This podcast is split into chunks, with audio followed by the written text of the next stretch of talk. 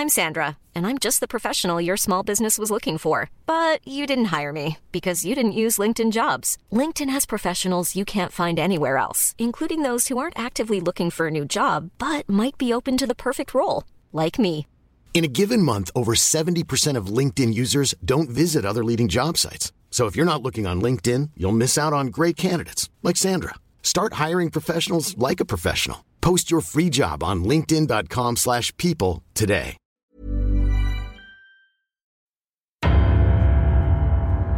Der John Sinclair Podcast mit Dennis Erhardt und Sebastian Breitbach.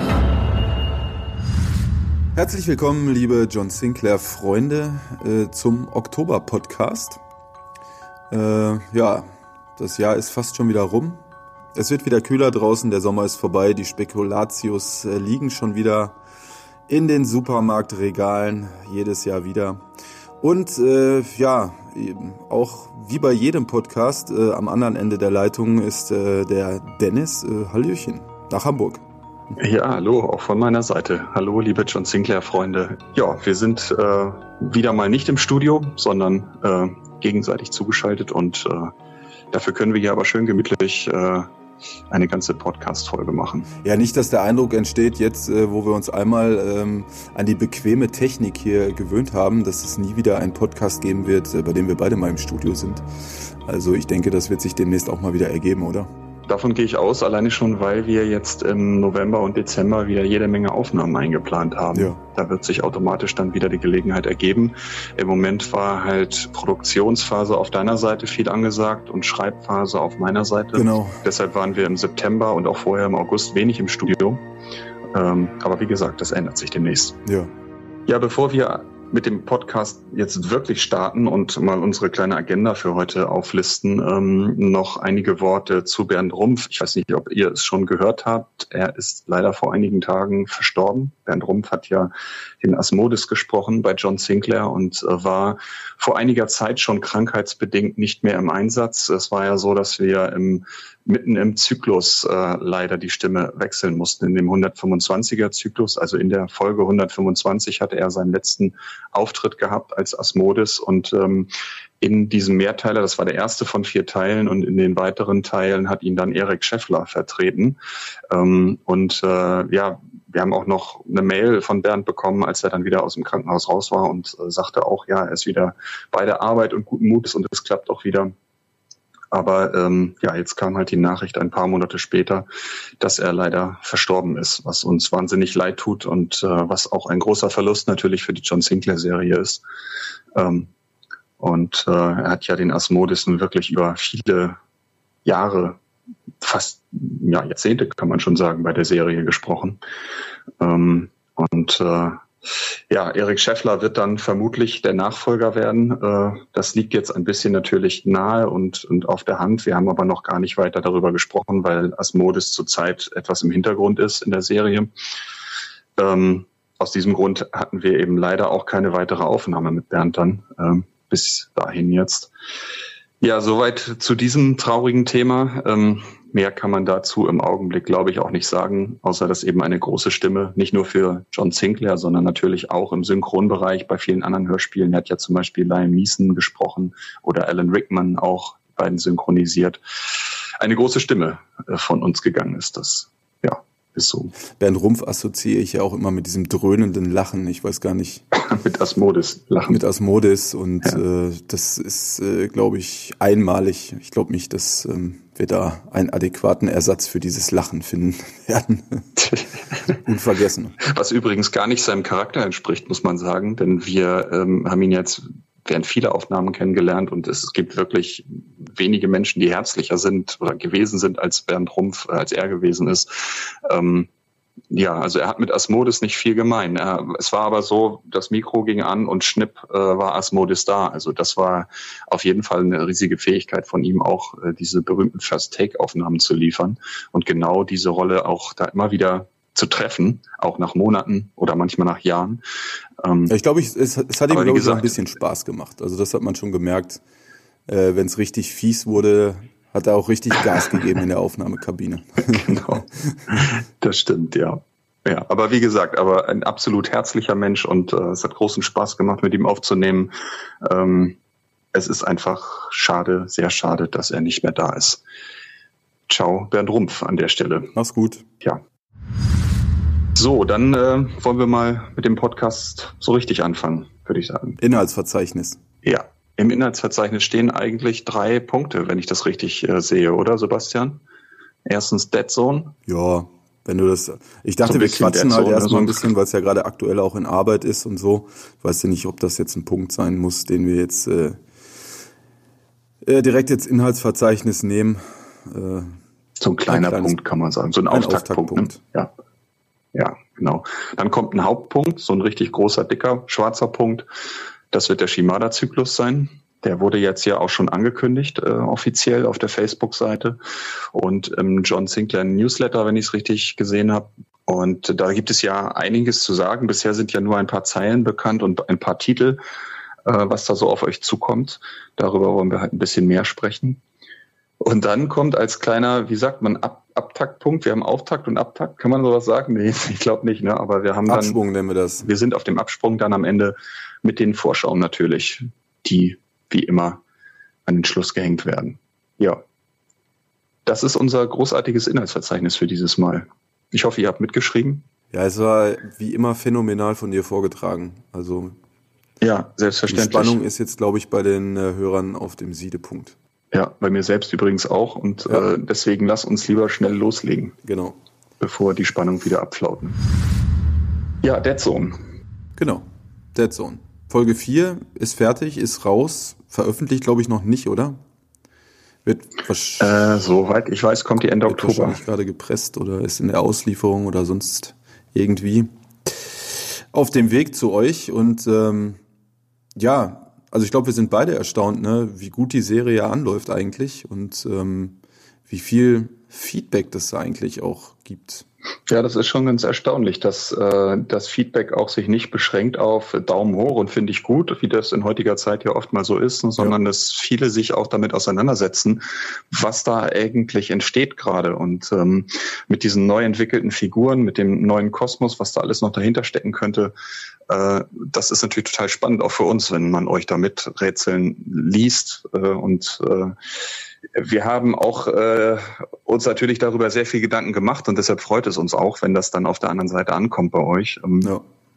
Und äh, es ist ja so, dass wir bei Folge 4, die jetzt erscheint demnächst, immer noch bei den ähm, Folgen sind, bei denen dieser, dieser Kriminalfall, um den es scheinbar geht für äh, Suko und für Shao, für John Sinclair ja leider nicht mehr. Ist ja am Ende der ersten Folge gestorben. Und ähm, die, äh, dieser, dieser Kriminalfall ist immer noch in der Entwicklung. Und jetzt, äh, Sebastian, bist du ja gerade an Folge 5 und äh, da ändert sich das aber schlagartig, oder? Ja, was heißt schlagartig? Also äh, wir knüpfen ja mit der Folge 5 quasi nahtlos an das Ende von Folge 4 an, ähm, was wieder ein Cliffhanger ist natürlich. Und ähm, kümmern uns dann erstmal wieder um Bill Connolly, der äh, ja eine schmerzhafte persönliche Niederlage hinnehmen muss, ähm, um dann gegen Mitte, äh, Mitte, Ende der Folge ähm, das äh, Staffelfinale äh, schon ein bisschen einzuläuten. Äh, da gewinnt dann äh, das Ganze äh, sehr stark an Tempo und das zieht sich dann die gesamte Folge 6, also die letzte Folge, auch durch bis ja, zum fulminanten Abschluss. Ja, und ähm, somit haben wir eigentlich, wenn wir die Gesamtserie jetzt, die gesamte Staffel betrachten, äh, haben wir natürlich ähm, so eine, wie soll ich sagen, ein, einen sehr rasanten Start der Serie zu Beginn. Ähm, dann haben wir, wie von dir gerade erwähnt, halt den, den Kriminalfall und die Mystery-Aspekte äh, in der Mitte der Staffel im Vordergrund. Und jetzt zum Schluss geht's halt nochmal ähm, richtig rasant und äh, actionmäßig ab. Da laufen halt auch ein paar Fäden zusammen, ne, da, die wir ausgelegt haben genau. in den ersten Folgen. Genau. Und ähm, ja, deswegen äh, finde ich es eigentlich auch ähm, recht spannend und interessant, ähm, wenn man sich so das Feedback anguckt, dass die Leute halt ähm, genau das auch gut finden, ja, dass sie ähm, im Vergleich zum Beispiel zu einer Edition 2000, äh, dass das hier alles etwas ja komplexer und ähm, Gemächlicher, sprich es ruhig aus. ja, gemächlicher auch, aber es ist halt auch mehr Tiefe, als man so in einer Edition 2000 Folge äh, unterbringen kann, ja, und auch. Ähm, Weil wir uns schlicht mehr Zeit lassen auch, ne? Einfach, das muss man ja sagen, für die Figuren. Die einzelnen Figuren bekommen mehr Szenen, in denen sie Profil gewinnen können überhaupt. Die Handlung der Edition 2000 hat ja auch ein gewisses Tempo, genau. äh, wo das nicht immer möglich ist. Es sind einfach zwei verschiedene Serien. Genau, und das haben auch viele erkannt, finden das auch gut. Und äh, ja, letztendlich war es ja auch das, was wir erreichen wollten. Ja, dann haben wir den kleinen Punkt schon mal abgearbeitet, ne? den Auftaktpunkt. Genau. Also natürlich äh, ne, muss man jetzt auch zum Schluss dann nochmal sagen, wer jetzt noch nicht reingehört hat, aus welchen Gründen auch immer, der möge das Ich glaube, da gibt es niemanden. Das ist, das ja, gibt's einfach nicht, Sebastian. Für den unwahrscheinlichen Fall. Komm, lass uns das trotzdem nochmal, lass uns noch mal kurz den Werbeblock reinschieben. Ja, fühl dich schlecht, zurecht und laufe schnell zum Händler. Erleben Sie den neuen Sinclair Jetzt Dead Zone kaufen. Erleben Sie ein ganz neues Lebensgefühl. Jetzt mit Sinclair Dead Zone. Ja, sehr gut. Erleben ist ja sowas von bullshittig, weil es überhaupt gar keine Wertung hat. Es ist einfach so, ja, tut mir leid, den, den du ansprichst, der ist nicht tot, also lebt er. Also wird er gerade auch was erleben. Warum soll er jetzt, also äh, was ist das, für, da ist da nichts genau. dahinter. Das sind die äh, Worte, ja, wo sich ja, gut, Dennis, danke, das, das reicht jetzt auch. Kommen wir wieder zurück zum Thema. Äh, hallo? Hallo, war ich gerade weg? Äh, Nein, ist alles klar. Passt. Ich, ich wollte. Der große wollt Punkt im Inhaltsverzeichnis, äh, Dennis. Äh, worum handelt es sich da? Ja, na egal. Der Shimada-Zyklus, genau. Ja. Zum Anfang für die, die äh, die entsprechende Meldung auf der John Sinclair Website nicht gesehen haben, ähm, wollen wir ganz kurz erklären, worum es da überhaupt geht. Wer ist Shimada? Sebastian. Ja, Shimada ist ein mächtiger Ninja-Dämon, der, äh, warum auch immer, äh, gelegentlich äh, auf den Titelbildern der Hefte oder CDs äh, als Mann mit blauem Bademantel dargestellt wird, was ihn jetzt nicht so mächtig erscheinen lässt. Ja, und mit dem haben John Sinclair und Suko in der Vergangenheit schon Bekanntschaft gemacht, äh, als sie nämlich äh, Xoron vernichtet haben und äh, sich Shimada soweit ich mich erinnere, zu dessen Nachfolger erklärt hat. In der Folge 105 bis 107 war das, ne? Genau. Bei uns wird er natürlich keinen blauen Bademantel tragen, sondern als waschechter Ninja natürlich einen schwarzen Kampfanzug. ja, und vielleicht kannst du das dann nochmal äh, kurz in den Serienkontext einordnen. Shimada ist eben ein Ninja-Dämon, der äh, natürlich aus einem bestimmten Grund auf der Erde wandelt. John Sinclair hat, wie gesagt, schon mal von ihm gehört. In der Folge 105 bis Folge 107 hat ihn auch kämpfen sehen und hat mit ihm zusammen in so einer Art gemeinsamen Aktion, obwohl sie eigentlich Feinde sind, äh, den Xoron, ähm, das letzte Mitglied der Mordliga, getötet, vernichtet. Ähm, und Shimada hat sich dann zu dessen Nachfolger ausgerufen, also zum neuen Herrn der Zombies und Ghouls, mal so ganz nebenbei, denn eigentlich ist er ja hauptberuflich Ninja, wie du gerade gesagt hast. Ähm, Ninja Dämon. Ninja Dämon, genau. Mhm. Und äh, was vielleicht erklärst du mal, was überhaupt ein Ninja eigentlich ist, Sebastian? Ja, die Ninja waren im alten Japan äh, eine Gruppe von, ja, sagen wir mal, Kämpfern, die ähm, in Auseinandersetzungen ähm, kriegerischer Art zum Beispiel äh, eingesetzt wurden für Aufgaben, die ähm, sagen wir mal nicht so ganz ehrenvoll waren, ähm, wie zum Beispiel äh, Mordanschläge, äh, Spionage, Aufklärung und so weiter. Also anders als die Samurai, äh, die ehrenhafte Kämpfer waren in der offenen Auseinandersetzung, ähm, ja, und die Ninja hatten dementsprechend ähm, auch einen eher niedrigen gesellschaftlichen Status im Gegensatz zu den Samurai. Ja, und die hatten für ihre Aufgaben eine recht umfangreiche Ausbildung, nicht nur in kämpferischer Hinsicht, ähm, also bewaffneten und unbewaffneten Nahkampf, äh, Bogenschießen und solche Geschichten, äh, sondern äh, beispielsweise auch solche Sachen wie ähm, Schauspielerei, um sich ähm, für ihre Aufträge in andere Personen hineinversetzen zu können und die spielen zu können. Ähm, aber auch ähm, Chemiekenntnisse, um Gifte herstellen zu können oder äh, Explosivstoffe, ähm, ja, all solche Dinge ähm, waren also deutlich umfangreicher ausgebildet als beispielsweise wiederum die Samurai. Und das macht sie natürlich zu so etwas wie ähm, altertümlichen Geheimagenten. Soweit zur, zur realen Geschichte und was John Sinclair angeht. Wobei man, wobei man vielleicht noch, Entschuldigung, vielleicht, wobei man da noch, bevor du jetzt zur, zur Hintergrundgeschichte ähm, von Shimada kommst, man muss natürlich sehen, dass die Ninja heutzutage äh, Teil der japanischen Popkultur sind und spätestens äh, seit den 80er Jahren äh, mit dem Boom der Ninja-Filme, also der amerikanischen Ninja-Filme, ähm, dann auch Teil der westlichen äh, Popkultur geworden sind. Und da werden sie natürlich eher ähm, ja, als eine Art Comic-Version äh, dargestellt mit äh, übermenschlichen Fähigkeiten und ähm, ja, ähm, das hat natürlich relativ wenig ähm, mit den authentischen historischen Ninja zu tun.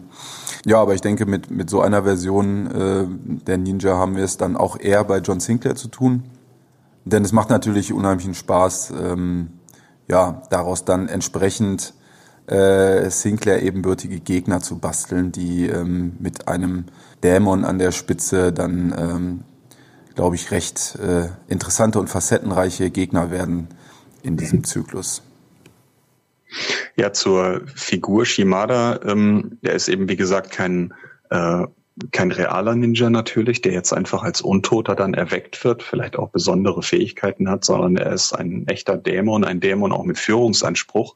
Das haben wir ja schon äh, in der 105 bis 107 gemerkt, wo er sich mit Xoron angelegt hat und mit dem goldenen Samurai und tatsächlich auch beide vernichtet hat äh, in Gemeinschaftsarbeit mit John Sinclair.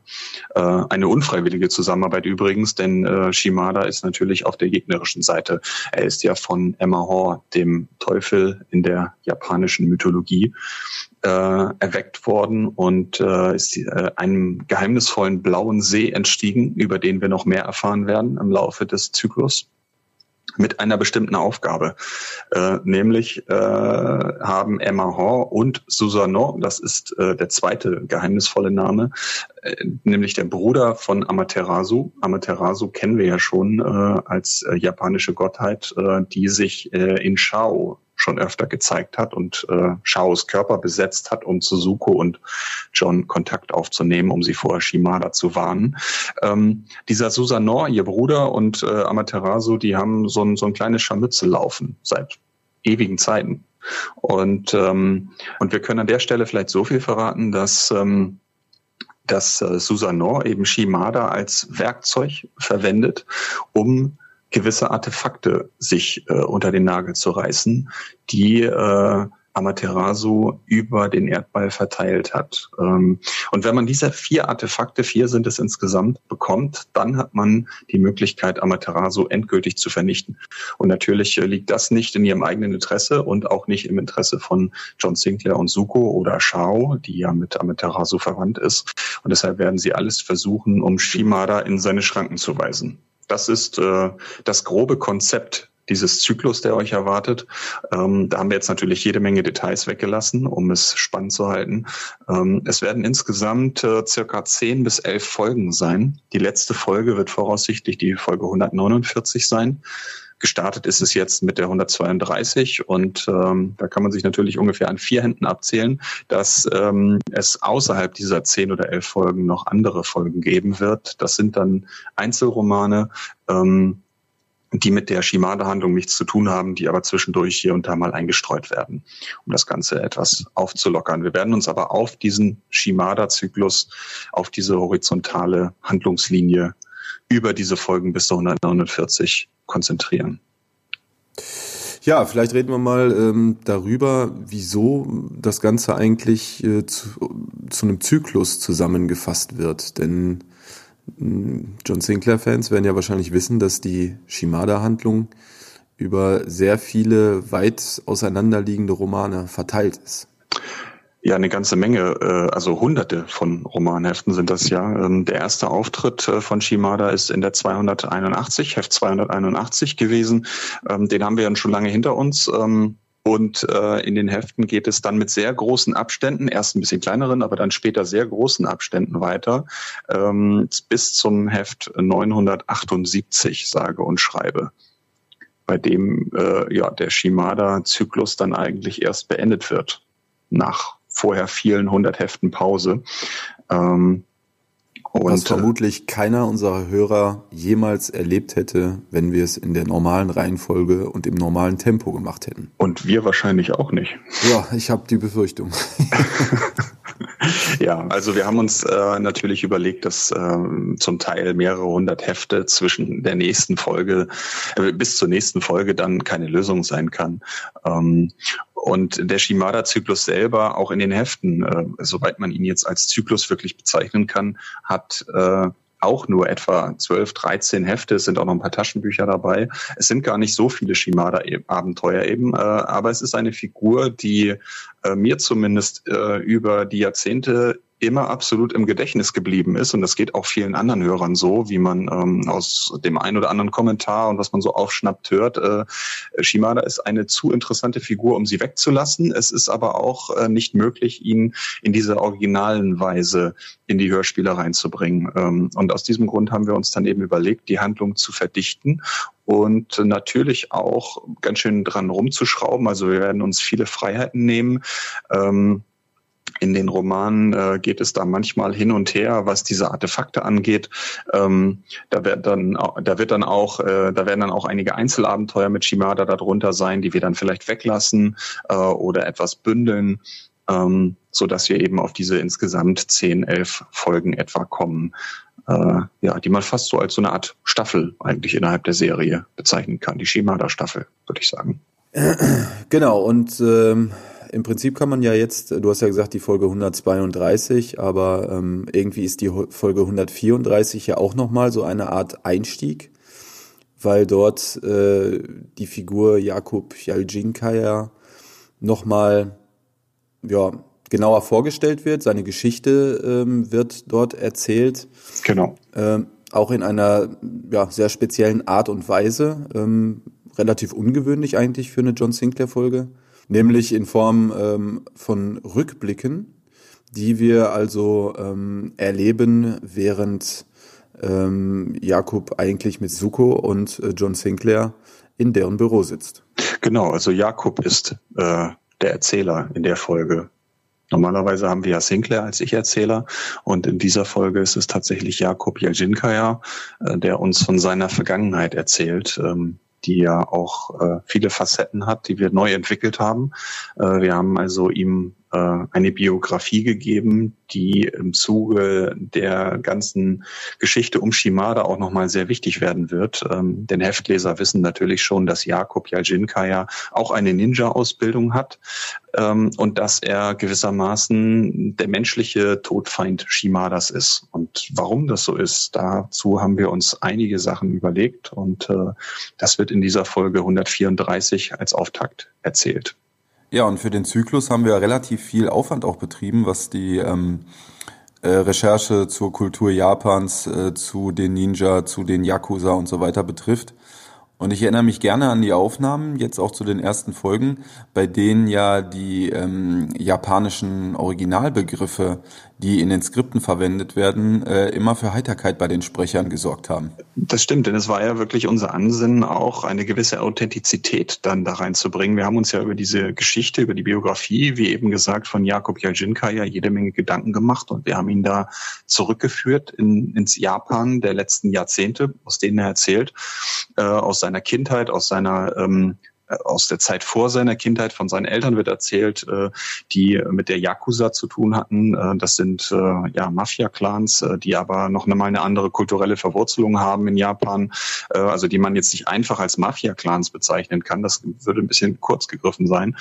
Ähm, die aber auch ähnlich hierarchische Strukturen haben, ähm, zum Beispiel ein Oyabun oben als Chefe und ähm, Darunter Kanbus, äh, die dann so etwas in der zweiten Reihe stehen und dann wiederum Helfer und Helfershelfer. Und äh, wir haben eben versucht, da viele originale Begriffe äh, zu nehmen. Ähm, und äh, um es den Sprechern etwas leichter zu machen, haben wir dankenswerterweise von äh, Shimada äh, himself, Shimada höchst selbst, höchstpersönlich, genau, höchstpersönlich ähm, äh, gesprochen von Gen Seto. Ähm, äh, der Ein Muttersprachler? Genau, also japanischer Muttersprachler, ein sehr netter Mensch, auch er wieder. Es scheint sich wie bei Bernd Rumpf irgendwie durchzuziehen, dass äh, die Superbösen immer die nettesten Sprecher sind. Ähm, äh, ich hatte ihn nämlich gefragt zu einigen Aussprachen, äh, ob es möglich wäre, dass er mir da ein bisschen helfen könnte, dass er einfach nur mir nur sagen könnte, ähm, ja, wie, wie sind die Betonungen und ähm, zum Beispiel, wenn da steht äh, Ochiko als Name, wird es eben Ochiko ausgesprochen. Ne? Solche Sachen sind natürlich wichtig und ähm, dann hat er aber gleich gesagt, äh, das ist gar kein Problem. Er macht äh, da Dateien fertig, er nimmt das alles auf und äh, schickt es als einzelne Datei und hat das tatsächlich auch so katalogisiert richtig, dass ich also sehen konnte, ähm, Sprachbeispiel 34 an, im Skript an der entsprechenden Stelle wurde so benannt von ihm und dann hat er die Datei so benannt, dass ich dann in der Aufnahme praktisch, wenn wir an die Stelle kamen, äh, nur sagen musste, stopp, äh, nur sagen musste, stopp, ich äh, öffne kurz die entsprechende Datei, äh, drei Sekunden vorsprechen und da äh, war dann von Genseto die korrekte Aussprache. Und das war natürlich dann trotzdem äh, immer mal wieder eine Herausforderung. Ähm, denn äh, wer kann schon einfach sagen, dass der Imamiya-Schrein ja der Göttin Kushina Dahime no Mikoto gewidmet ist?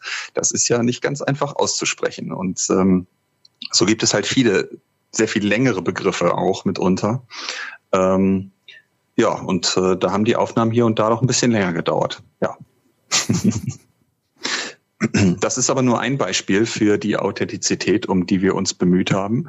Äh, es geht ja noch weiter, dass wir also äh, zum Beispiel auch neue Musik haben, äh, speziell dafür einspielen lassen. Da kannst du vielleicht ein bisschen was dazu sagen, Sebastian? Ja, genau, um das auch musikalisch etwas authentischer zu gestalten, haben wir jetzt für die ähm, bereits fertiggestellten Folgen äh, und lassen auch für die kommenden Folgen weiterhin äh, entsprechende Musik komponieren, die dann auch echte japanische Instrumente beinhalten wird. Ähm, jetzt nicht in dem Sinne, dass wir da nur äh, traditionelle japanische Musik hören werden, sondern ähm, das Ganze wird halt im Rahmen unseres äh, Sinclair Soundtracks mit eingearbeitet, so dass wir dann musikalisch einen schönen japanischen Einschlag haben werden. Ähm, die Folge 134 ist ja gerade fertig geworden. Und ich finde, ähm, das hat alles richtig schön funktioniert. Ja, und äh, das ist ja noch nicht alles mit der Musik, sondern es wird äh, John Sinclair, nachdem er jetzt in den ersten Romanen dann ja erstmal in London und schließlich auch in San Francisco äh, Kontakt äh, zu nicht nur zu Jakob, sondern natürlich auch zu Shimada bekommt äh, wieder, äh, wird es ihn dann in den 140er Folgen äh, vermutlich, sie sind noch nicht geschrieben, äh, aber sehr vermutlich auch nach Japan natürlich verschlagen. Und äh, das heißt, wir äh, wollen das auch weiter durchziehen mit der Authentizität und äh, das bedeutet, dass Sebastian sich da demnächst mal auf den Weg machen wird. Ja, durch die Erfahrung äh, bei Dead Zone ähm, mit den Aufnahmen von Originalschauplätzen, die ja da quasi noch ein, ein Experiment oder eine Idee waren, ähm, aber sich dann bei der Produktion ja als regelrechter Traum herausgestellt haben, ähm, durch die Möglichkeit, die Spielorte dort auch authentisch äh, akustisch abbilden zu können, haben wir uns gedacht, weil wir jetzt ja einen relativ umfangreichen Zyklus vor uns haben, ähm, ja, machen wir das da auch wieder so. Und deswegen geht's für mich jetzt schon recht bald äh, nach Japan, äh, bewaffnet mit Mikrofonen, um dort auch wieder an den Spielorten äh, unserer Geschichte authentische Aufnahmen zu machen. Du wirst dich natürlich äh, auf die Suche nach dem blauen See machen, äh, dem Shimada entstiegen ist, und äh, in die Jikoku, in die Hölle hinabsteigen. Das sowieso. Das ist ja mal fest eingepreist. Ich werde auf jeden Fall in einigen Schreinen vorbeischauen und. Genau, Schreine spielen ja eine große Rolle. Also die Tempel, kann man dazu auch Tempel sagen eigentlich? Schrein ist ja, Schrein klingt so ein bisschen nach Schrank immer, finde ich, ne? Also, so, so eine. Ja. Die sind aber recht groß, diese Schreine, würde ich mal sagen. Ja, ja genau. Am Anfang habe ich immer gedacht, die Leute äh, gehen da in so einen Wandschrank rein, in so eine Vitrine oder so. Naja, äh, die können ja alle möglichen Größen haben. Ne? Also du kannst auch einen Taschenschrein haben. Ähm, mhm. äh, das ist im. Sch Erklär doch vielleicht mal kurz, was ein Schrein eigentlich ist, nur in drei Sätzen. Ja, ein Schrein ist im Prinzip eine Örtlichkeit, äh, an der man mit den ähm, Geistern und Gottheiten der Shinto-Religion in Kontakt tritt. Und das kann sowohl äh, ein, eine groß angelegte Anlage sein im Sinne eines Tempels, äh, kann aber auch ein, ähm, ja, ein, ein kleiner Gegenstand sein, sozusagen, ein, so, eine, eine, so eine Art Fetisch vielleicht, den man bei sich trägt und dann ähm, in einem stillen Raum sich zurückzieht und dort dann halt Kontakt aufnimmt, zum Beispiel mit Hilfe dieses Taschenschreins. Ja, darüber hinaus werde ich mich natürlich äh, ins tiefste äh, Yakuza-Territorium begeben und äh, dort mal Einfach das Mikro mal äh, hinhalten, ne? Genau. Wenn der nächste Drogendeal klar gemacht wird. Um, Richtig, ja. genau. Genau, solche Sachen werden wir einfangen, äh, um dann ähnlich wie bei äh, Dead Zone das Ganze auch äh, authentisch, äh, akustisch zu begleiten. Und ich bin wirklich riesig gespannt auf Japan. Und ja, ihr dürft gespannt sein, was ich von dort mitbringe. Ja, und äh, ich glaube, man kann das zum Abschluss vielleicht noch mal kurz sagen, dass äh, das ja immer in beide Richtungen funktioniert. Also, ähm, dass wir natürlich hier Ideen haben, dann eben, wie wir sowas umsetzen, aber durch die Art, wie die Musik gemacht wird oder äh, durch die Eindrücke, die du dann hast dort vor Ort, ähm, ergeben sich natürlich auch mal ganz neue Ansatzpunkte wieder noch, äh, die wir in der Serie verwenden können. Dann. Genau. Also seid gespannt, wir sind es nämlich auch. Ähm, wir haben zurzeit bis zur Folge 141 geschrieben. Äh, das sind schon wieder einige Shimada-Folgen, die da auch dabei sind, unter anderem die 140 und 141. Das wird ein Zweiteiler sein. Ähm, und äh, ja, danach kommt dann ungefähr, also wir haben jetzt ungefähr auf der Hälfte des Shimada-Zyklus im Moment äh, den Stand. Und äh, die zweite Hälfte wird dann eben sehr bestimmt sein von diesen neuen Eindrücken ähm, und von den späteren Taschenbüchern und äh, Romanen, die dann bis zum Ende des Zyklus bei der 978, wie gesagt, kommen. Vielleicht, wie sieht's denn aus? Kannst du schon was äh, dazu sagen, ob wir auch ein paar richtig fette Ninja-Kämpfe erleben werden, wo John Sinclair und Suko die Shuriken, die Wurfsterne um die Ohren fliegen? Ja, da haben wir tatsächlich schon was. In der 140 zum Beispiel äh, passiert da was. 140 und 141 wird ein Zweiteiler sein. In dem bekommen äh, John und äh, Suko das äh, unter anderem auch, vor allem John, mit äh, Dämonentrommlern zusätzlich zu tun. Dämonentrommler sind ja nun nicht ganz äh, identisch mit Ninja, aber ähm, es gibt da gewisse Verbindungen, dass eben auch diese Dämonentrommler für Shimada aktiv sind und dass durch diese Trommeln praktisch eine Beschwörung vorgenommen werden soll, die dann mitunter für Menschen tödlich endet. Ähm, das sind also sehr originelle und bisher noch nicht gehörte Elemente innerhalb der Serie, auf die ihr echt gespannt sein dürft. Und äh, es wird, glaube ich, ein wirklich sehr farbiger Zyklus akustisch. Das können wir jetzt schon sagen. Also gerade äh, diese, wie ich ja vorhin schon sagte, äh, diese äh, Ninja in der Popkultur äh, haben ja echt Ausprägungen, die ja wirklich im Bereich des Fantasy dann auch äh, ähm, ja eher einzuordnen sind, also mit mit äh, magischen Fähigkeiten, mit äh, ähm, verwandeln in andere Gestalten und an Wänden langlaufen und äh, 20 Meter hochspringen und solche Geschichten. Genau, also da haben wir nicht, nicht immer alles übernommen, äh, aber sicherlich gibt es ja auch schon in den Romanen da äh, Anlehnungen, wenn wir zum Beispiel an Shimadas Höllenschloss denken, das ja auch in den Hörspielen dann eine Rolle spielen wird. Ähm, ich will da jetzt noch nicht mehr dazu sagen, aber ähm, ja, da wird es auch, äh, das ist, ist, aber es ist eben nicht einfach nur ein Schloss, sondern es ist ein Schloss, das ähm, dem, der sich dorthin verirrt, sehr im Gedächtnis bleiben wird. Das können wir jetzt schon verraten. Und es kann fliegen. Sag mal, stimmt das denn, was ich gehört habe, dass du beim Schreiben dieser Folgen auch immer so einen äh, schwarzen Kampfanzug trägst? Äh, meinst du meinen Schlafanzug? Ja, Dennis, genau, dein Schlafanzug, den meine ich. Ähm, gut. Wenn du den jetzt anhast, äh, dann können wir auch langsam zum Schluss kommen, nicht wahr?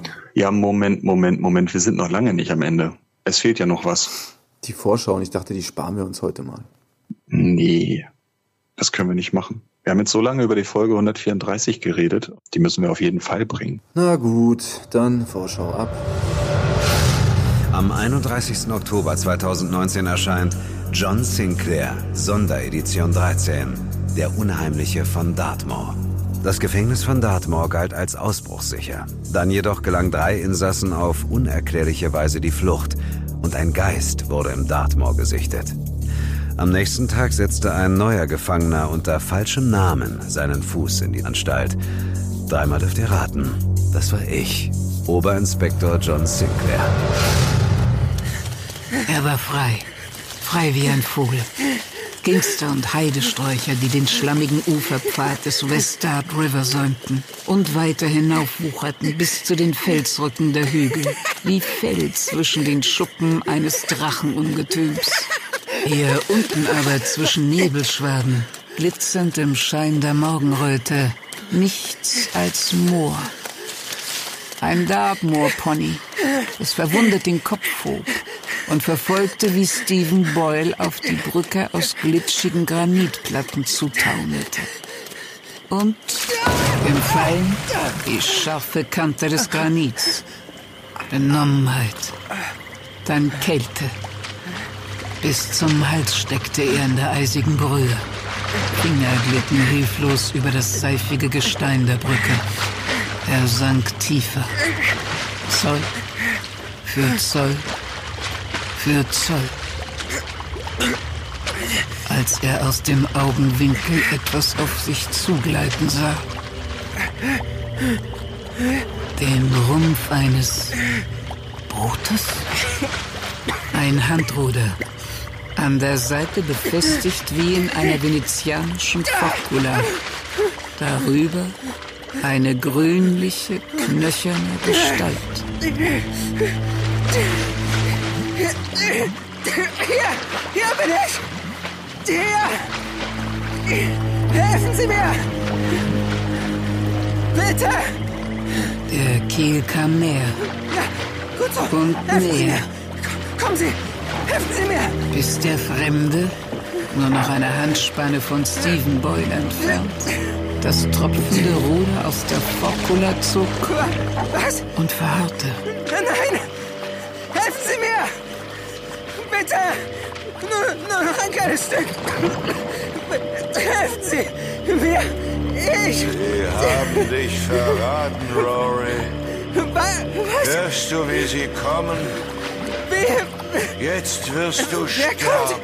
Äh, helfen Sie mir, verdammt! Ich... Hilfe!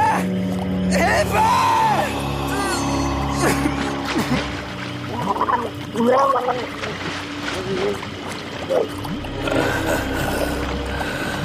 Aber du wirst es ihnen heimzahlen, Rory. Jedem einzelnen von ihnen. Mit einem traurigen Lächeln auf den Lippen schob die Gestalt das Ruder zurück in die Focula, tauchte das Ruderblatt in den moorigen Untergrund und führte das Boot mit langsamen, gleichmäßigen Schlägen zurück in den Nebel. Am 27. November 2019 erscheint John Sinclair, Folge 134, die lebende Legende. Vielleicht mein ungewöhnlichster Fall als Geisterjäger. Jakob Jajinkaya, Sukus und mein Retter im Kampf gegen den Ghoul Josip Semic, der meinen Tod bestellt hatte, besuchte uns auf dem Revier und berichtete uns, was ihn mit der Semic-Sippe verband und mit dem Ninja-Dämon Shimada. Akai begann nicht etwa wie üblich im Stillen zu seinem Kami zu beten, sondern er sprach laut genug, sodass schon Saku in seinem Versteck jedes seiner Worte zu verstehen vermochte. Großer Susanoo no Mikoto, Herrscher über die Meere, Sohn von Izanagi und Izanami und Bruder der verfluchten Kami Amaterasu. Ich flehe dich um Hilfe an, auf dass du mir den Platz verschaffst, den ich verdiene, und jenen zerstörst, der nicht fähig ist, die Hidenobu zu führen. Schicke mir jenen Helfer, den du auserkoren hast, den Oyabun Yoshinori zu vernichten. Ihm bringe ich diese Frau als Opfer dar. Den Oyabun Yoshinori töten. Nein. Wie gelähmt verfolgte Shunsaku, wie Akai seine Bitte nicht nur an Susanoo richtete, sondern ebenso an Emma Hall, Herrscher in den finstersten Tiefen der Jigoku, der du dich verbündet hast mit Susanoo. Hilf deinem Kami, meine Bitte zu erfüllen. Er beschmutzte den Boden, die Luft und die Gebäude des Imamiya-Schreins mit seinen Worten. Und Susanoo und Emma Hall erhörten seine Bitte. Vor dem Schrein spaltete ein blauer Blitz die Luft. Und aus dem Spalt trat, wie aus einer anderen Welt, eine vermummte Gestalt, vom Kopf bis zu den Beinen in einen nachtschwarzen Anzug gehüllt. Der Kopf wurde von einer Kapuze bedeckt. Die untere Hälfte des Gesichts war hinter einer Maske verborgen. Das Einzige, was selbst Shunsaku in seinem Versteck nicht entging, war der eisige Blick der kristallblauen Augen, den die Gestalt auf den Kanbu Akai richtete, während ihre behandschuhte Rechte zum Schwert glitt, das an ihrer Hüfte blitzte.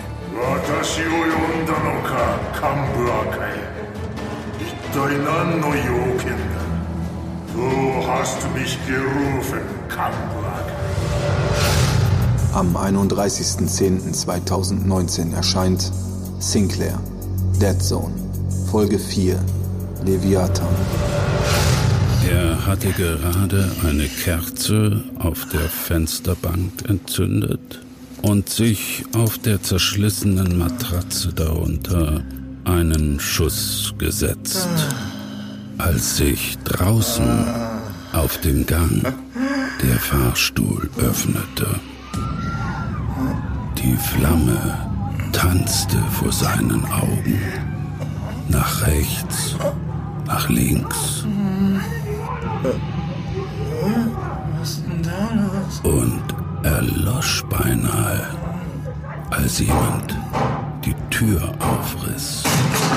Schüsse? Greg, Jack oder Cliff? In seinen Augen irrlichterte es. Hey, verflucht doch mal! Ich rede mit dir! Angst? Aber wovor? Verdammtes Arschloch! Hilf mir mal! Owens Tisch. Zwei Stühle, mit denen er hastig Tür verbarrikadierte. Hast du ein Handy? Ob du ein Handy hast, Mann! Scheiße! Was hast du gesagt? Ich muss Jerry anrufen. Wir brauchen mehr Leute. Wir brauchen...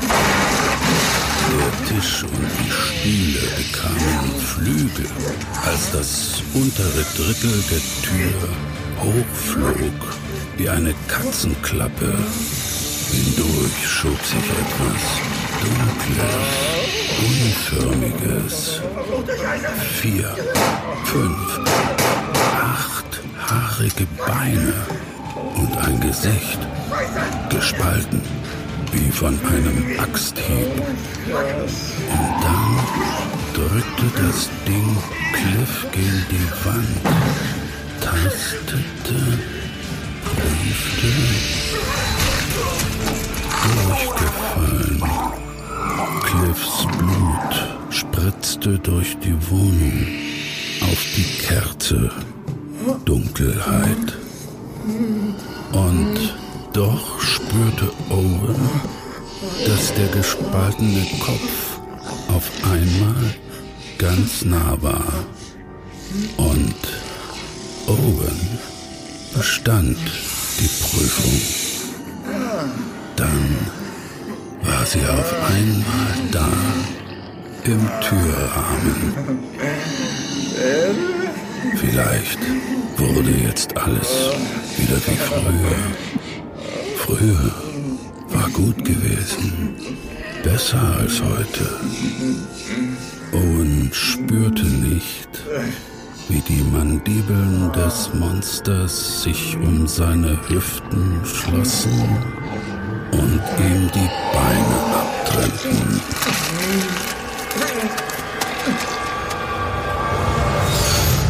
Ja, so viel zu den Vorschauen. Fehlt nur noch der Zettel, der digitale. Oh, der digitale Zettel. Ja, dann äh, muss ich den gleich mal hervornehmen.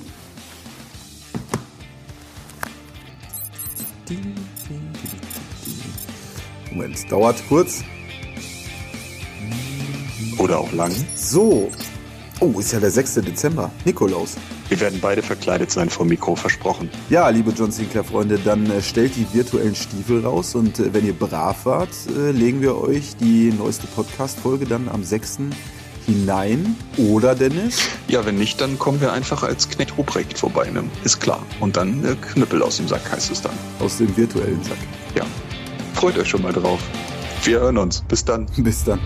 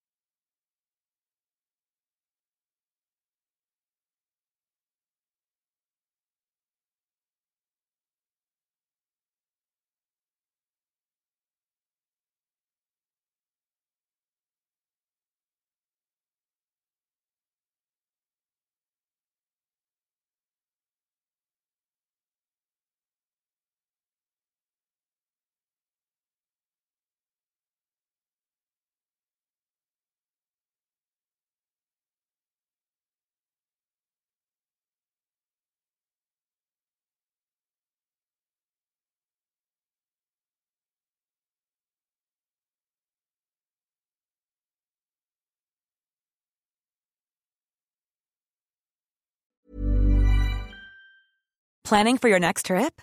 Elevate your travel style with Quince. Quince has all the jet setting essentials you'll want for your next getaway, like European linen, premium luggage options, buttery soft Italian leather bags, and so much more. And is all priced at 50 to 80% less than similar brands. Plus, Quince only works with factories that use safe and ethical manufacturing practices. Pack your bags with high-quality essentials you'll be wearing for vacations to come with Quince. Go to quince.com slash pack for free shipping and 365-day returns.